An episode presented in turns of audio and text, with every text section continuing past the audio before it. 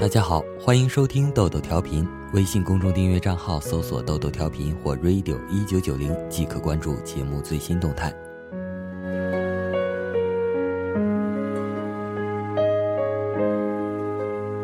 十八岁那年，他因为行凶伤人被判了六年。从他入狱那天起，就没有人来看过他。母亲守寡，含辛茹苦的养大他。想不到他刚刚高中毕业，就发生这样的事情。让母亲伤透了心，他理解母亲，母亲有理由恨他。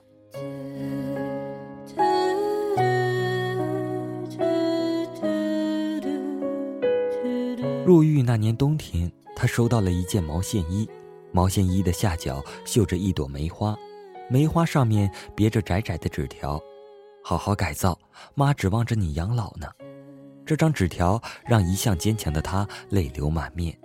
这是母亲亲手织的毛线衣，一针一线都是那么熟悉。母亲曾对他说：“一个人要像寒冬的腊梅，越是苦难，越要开出娇艳的花朵来。”以后的四年里，母亲仍旧没来看过他，但每年冬天，他都寄来毛线衣，还有那张纸条。为了早一天出去，他努力改造，争取减刑。果然，就在第五个年头，他被提前释放了。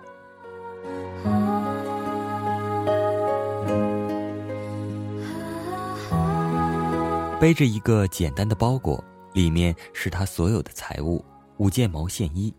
他回到了家，家门挂着大锁，大锁已经生锈了，屋顶也长出了一尺高的茅草。他感到困惑，母亲去哪儿了？转身找到邻居，邻居诧异地看着他，问他：“不是还有一年才回来吗？”他摇头问道：“我妈呢？”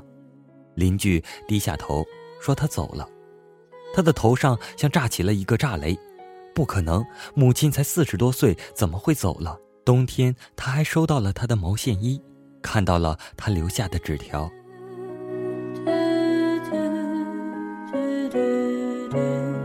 邻居摇头，带他到祖坟，一个新堆出的土丘出现在他的眼前，他红着眼，脑子里一片空白。半晌，他问妈妈是怎么走的。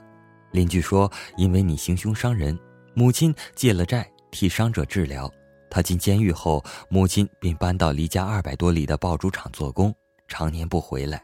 那几件毛线衣，母亲怕他担心，总是托人带回家，由邻居转寄。就在去年春节，工厂加班加点生产爆竹，不慎失火，整个工厂爆炸，里面有十几个做工的外地人，还有来帮忙的老板全家人都死了。”其中就有他的母亲，邻居说着叹了口气，说自己家里还有一件毛线衣呢，预备今年冬天给他寄出去。在母亲的坟前，他捶胸顿足，痛哭不已，全都怪他，是他害死了母亲，他真是个不孝子，他真该下地狱。第二天，他把老屋卖掉，背着装了六件毛线衣的包裹，远走他乡，到外地闯荡。时间过得很快。一晃四年过去了，他在城市立足，开了一家小饭馆，不久娶了一个朴实的女孩做妻子。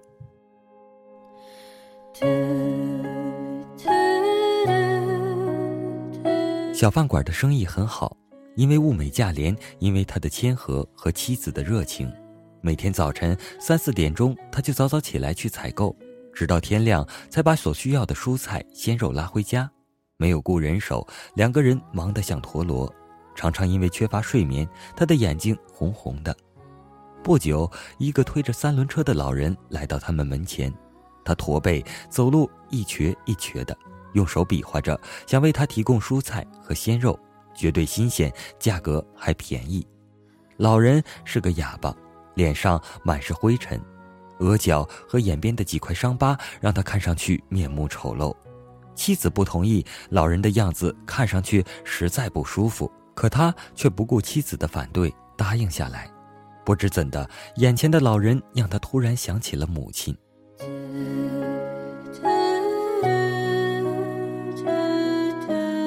老人很讲信用，每次应他要求运来的蔬菜果然都是新鲜的。于是每天早晨六点钟，满满一三轮车的蔬菜准时送到他的饭馆门前。他偶尔也请老人吃碗面，老人吃的很慢，很享受的样子。他心里酸酸的，对老人说：“他每天都可以在这吃碗面。”老人笑了，一瘸一瘸的走过来。他看着他，不知怎的又想起了母亲，忽然有一种想哭的冲动。一晃两年又过去了，他的饭馆成了酒楼，他也有了一笔数目可观的积蓄，买了房子。可为他送菜的依旧是那个老人。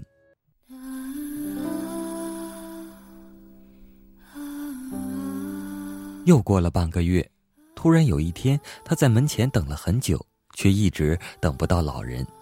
时间已经过了一个小时，老人还没有来。他没有他的联系方式，无奈只好让工人去买菜。两个小时后，工人拉回了菜。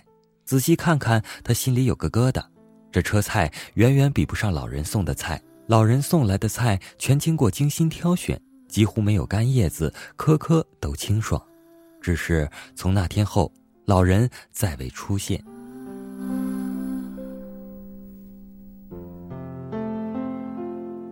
春节就要到了，他包着饺子，突然对妻子说：“想给老人送去一碗，顺便看看他发生了什么事。怎么一个星期都没有送菜？这可是从来没有过的事。”妻子点头，煮了饺子。他拎着，反复打听一个瘸脚的送菜老人，终于在离他酒楼两个街道的胡同里打听到了他。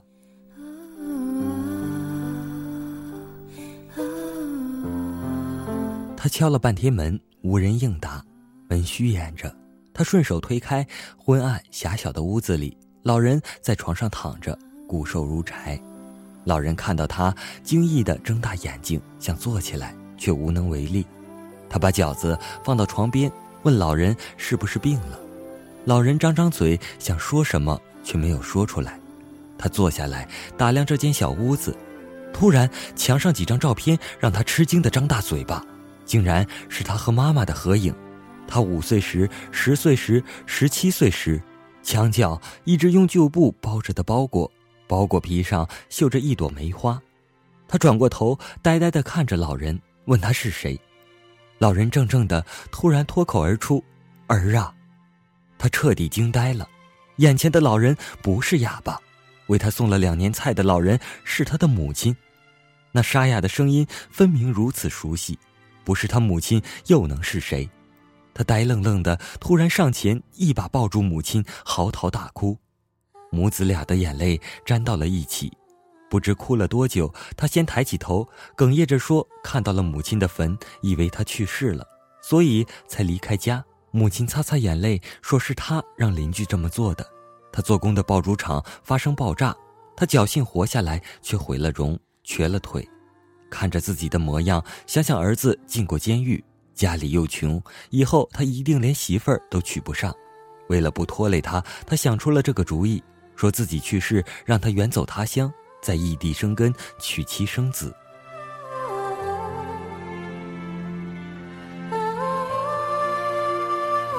得知他离开了家乡，他回到村子，辗转打听，才知道他来到了这个城市。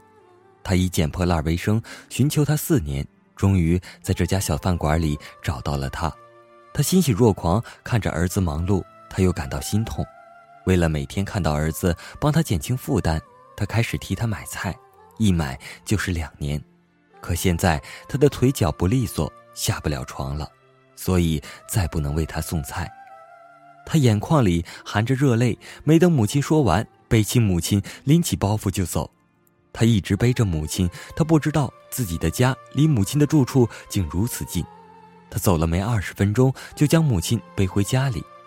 母亲在他的新居里住了三天，三天，他对他说了很多。他说他入狱那会儿，他差点去见他父亲，可想想儿子还没出狱，不能走，就又留了下来。他出了狱，他又想着儿子还没成家立业，还是不能走。看到儿子成了家，又想着还没见到孙子，就又留了下来。他说这些时，脸上一直带着笑。他也跟母亲说了许多，但他始终没有告诉母亲，当年他之所以砍人，是因为有人侮辱他，用最下流的语言。在这世界上，怎样骂他、打他，他都能忍受，但绝对不能忍受有人侮辱他的母亲。三天后，他安然去世。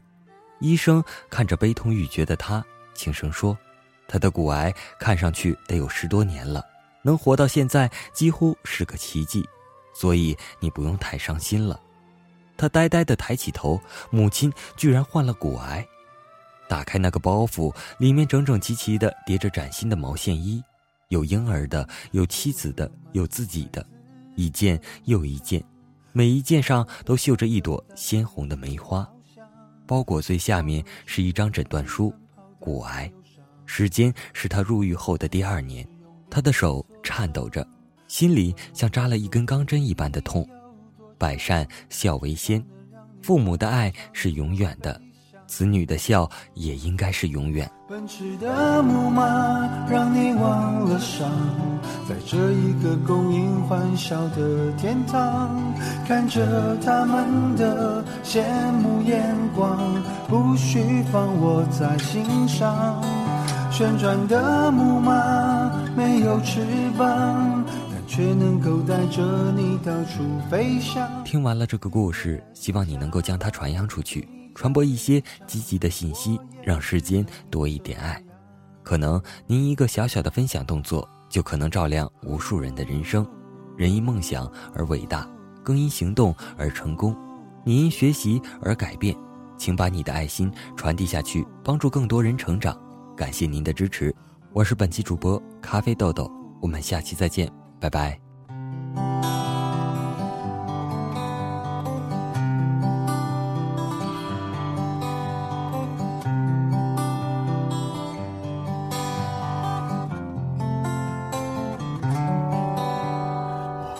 只能原地奔跑的那忧伤，